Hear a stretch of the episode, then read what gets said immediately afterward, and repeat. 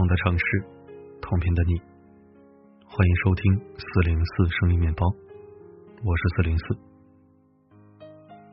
有的人或许真的不是和我们生活在同一个世界里面，比如昨天刷上热搜的那个深圳拆二代，他家里有七栋房子收租，是继承父母的房产。随着深圳的房价水涨船高，他靠这些房子每个月。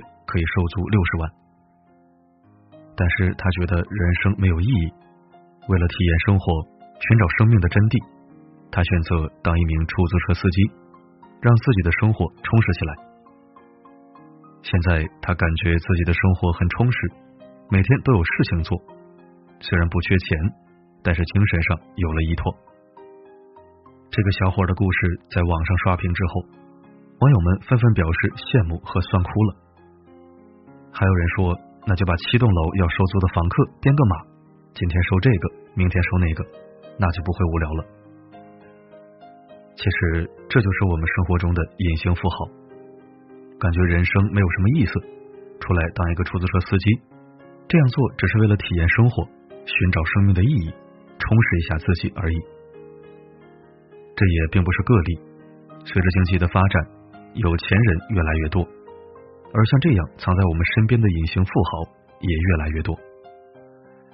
比如前段时间被媒体曝光的一个山西小伙，据媒体《奋进车生活》报道，山西有一个小伙在某小区当保安，每天兢兢业业上班，拿着两千三美元的微薄工资。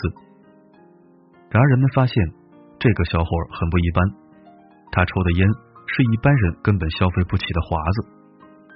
而更令人震惊的事情还在后面。这名小伙的座驾是一台保时捷帕拉梅拉，价格有一百三十万元。如此豪车，他也只是拿来当代步工具。面对质疑，小伙很坦诚的说：“我就是来体验生活的。”原来他是一个货真价实的富二代，父亲是当地某集团董事长，而这名小伙之前浑浑噩噩，对赚钱提不起什么兴趣。于是就干起了保安，体验一下生活。除此之外，还有在广州卖鸭肉饭的大叔，在他的店子里面，鸭肉、青菜加鸭汤，还无限续饭，仅仅只要十二元。记者问他：“你为什么能卖这么便宜呢？赚的一定很少吧？”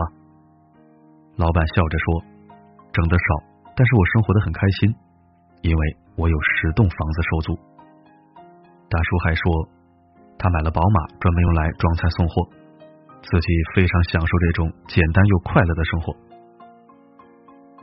还有在上海当清洁工的阿姨，在上海有一个创业公司的资金链断裂了，眼看就要关门的时候，公司里一个清洁工阿姨拿出六百万给公司完成了融资，挽救公司于水火之中。阿姨投资的理由也很简单，她说就喜欢公司的氛围，希望大家都不要走。还有某烧饼摊大爷，他每天在灶前卖烧饼，晚上回到几百平的房子里面喝红酒。我们的生活中藏着太多的隐形富豪，我们出来工作是迫于无奈，生活所逼，而他们出来工作只是生活太枯燥，出来寻找简单快乐的生活而已。比如说前面那个在深圳开出租车的小伙。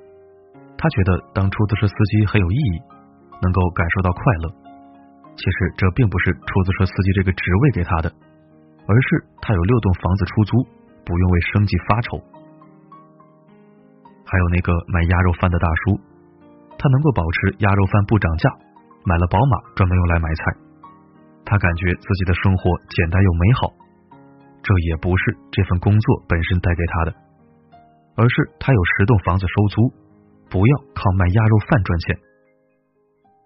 人和人之间是不同的，有的人为了生计不得不疲于奔命，甚至要打几份工；而有的人出来只是为了体验生活，享受简单又美好的生活，不求赚钱。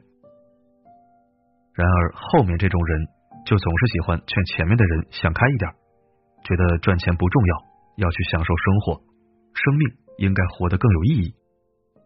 他们总是说，不要只知道赚钱，不要急着买房，应该去追寻更重要的东西，不要被物质和金钱束缚，要去追寻更有意义的东西，豁达看开一点，不要被眼前俗气的东西所蒙蔽。比如身居高位、赚钱毫不费力的高晓松，他呼唤生活不只是眼前的苟且，还有诗和远方。比如排名富豪榜曾经的地产大佬王石，他说：“现在的年轻人都太急躁了，每天只想着赚钱，应该把精力更多的放到公益或者探险上去。”可是我想说的是，不是人人都有这个资本的，温饱问题都没有解决。谈什么诗和远方啊？说白了，那些把上班当体验的人，他们想任性就任性，想不去上班就不去上班，只是因为他们有任性的资本。而我们普通人如果跟随他们的脚步，马上就会遭遇生活的毒打。还记得那个段子吗？飞机上，一只鹦鹉对空姐说：“给爷来杯水。”猪也学鹦鹉对空姐说。给爷来杯水。空姐大怒，将鹦鹉和猪都扔下了飞机。这时候，鹦鹉对猪说：“傻逼了吧？也会飞。”而猪最后摔死了。鹦鹉不过是因为自己有一双翅膀，所以在惹怒空姐之后还能成功逃生。但我们如果真的是学有钱人那样，觉得赚钱不重要，生命应该更有意义，一旦发生什么变故。你拿什么来应对？没有资本还学着人家佛系，到时候苦逼的只有自己。经济基础决定上层建筑，所有一切优雅体面的背后，都是因为他可以卸下身上的经济压力，有机会有资本去守护一个理想的东西。有一个关于出租车司机的微博故事，我觉得很有意思。这位博主说，今天和出租车司机师傅聊天，他教育我说，做人要知足常乐，不能攀比，咱比上不足，比下有余就行了，对吧？不能被别人绑架着生活，别人爱咋咋地，自己要按照自己的想法活。到了这个年龄，都得想开呀。我说师傅，你心态真好，羡慕你。他说不行，我以前也不行，执拗，想不开，这不拆迁了吗？分了三套房才想开，大家看到没有？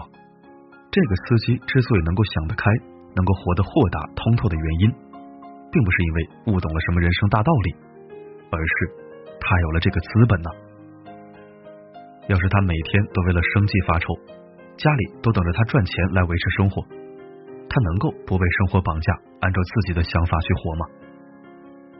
很多人总喜欢说那个渔夫的对话。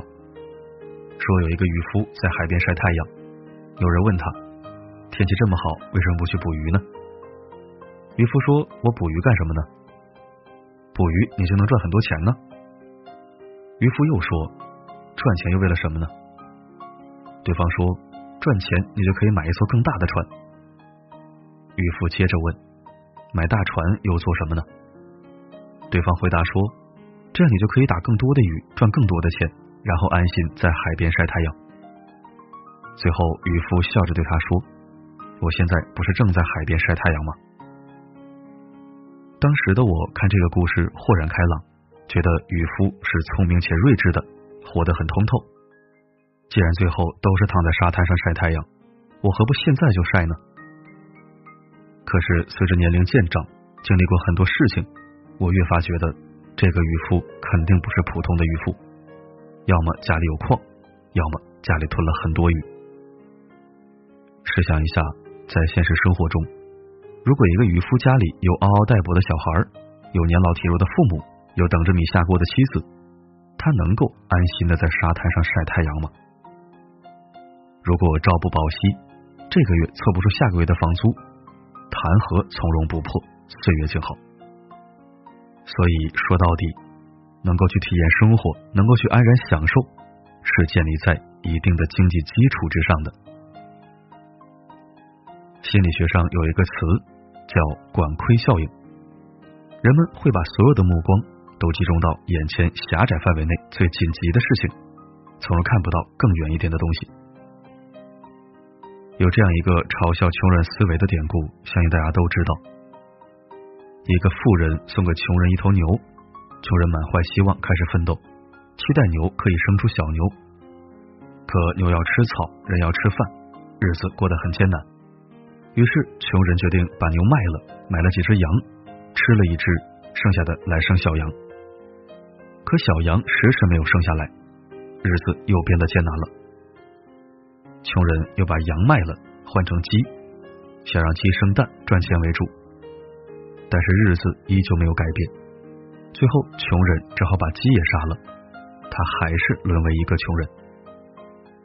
于是他们嘲笑说：“你看，这就是穷人思维，他们目光短浅，苟且偷生，就该穷一辈子。”可是他们忘了，那些饥饿难耐的日子，那些吃不饱饭的日子。如果要一直等到牛生出小牛，恐怕他们早就饿死了。为了活下去，他们只能不断的把牛换成羊，把羊换成鸡。这就好像富人和你说未来可以赚大钱，但是穷人眼前要面对的是明天吃什么，怎么活下去。很多时候，我们总是嘲笑别人活得不够通透，没有长远的思维，生活没有意义，只知道埋头赚钱，一身铜锈味。可是我们恰恰忘了，不是人人都拥有自己一样的资本，能够去追逐生命的意义，能够用更轻盈、更体面的方式活着，只能说明你比大多数人幸运罢了。这个世界是割裂的，有的人出入五星级酒店，用着昂贵的奢侈品，而有的人还在为一块钱劳累奔波，有的人不用为生计发愁。出来工作只是体验生活，而有的人那一份工作就是他的全部。有的人可以有更多的时间思考人生，享受生活，去体会生命的意义是什么；而有的人只是疲于奔命，他最大的愿望就是活下去。人与人之间是真的不同，月亮和六便士。有人会抬头看夜空中最美的月亮，而有的人会义无反顾捡起那六便士。这并没有高贵之分，只是每个人基于自己的情况做出的选择而已。世人慌慌张张，不过图碎银几两，可偏偏这碎银几两能解万般惆怅。看到别人慌慌张张。不要嫌他们姿势不够优雅，也不要觉得他们活得不够通透，像看客一样去指点他们的生活。你只是比他们更幸运罢了，真的，你只是比较幸运而已。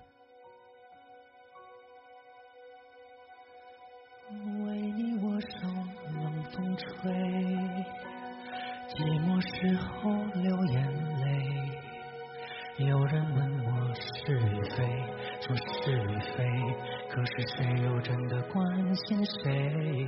若是爱已不可为，你明白说吧。感谢收听，文章还是比较现实而戳心的。活了几十岁，生活中也见过不少文章里提到过的类似案例。就像小时候几个孩子在一起玩耍，有人天天睡觉。有人打架斗殴，有人不学无术，有人佛系求学。之后你发现，他们要么脑子够用，成绩不错，要么家里有钱，坐等接班。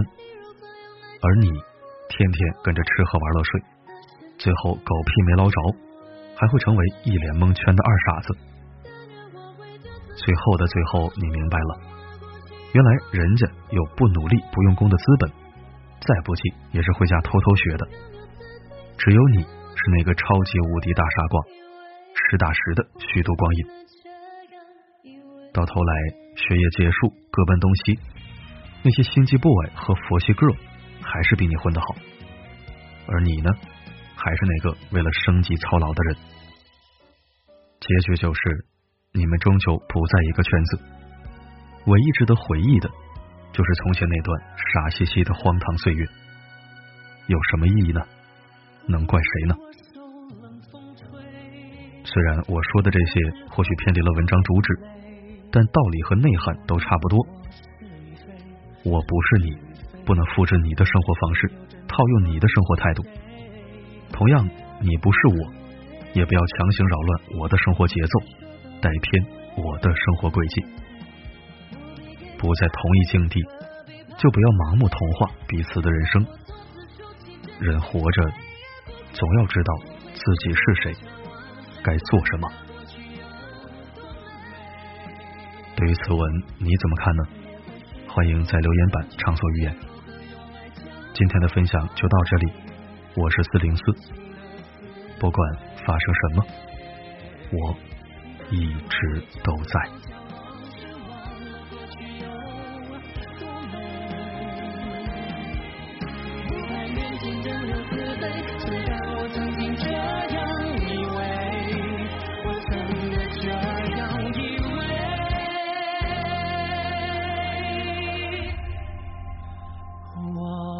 会试着放下往事，管它过去有多美，也会试着不去想起你如何用爱将我包围，那深情的滋味。但愿我会就此放下往事，忘了过去有多美。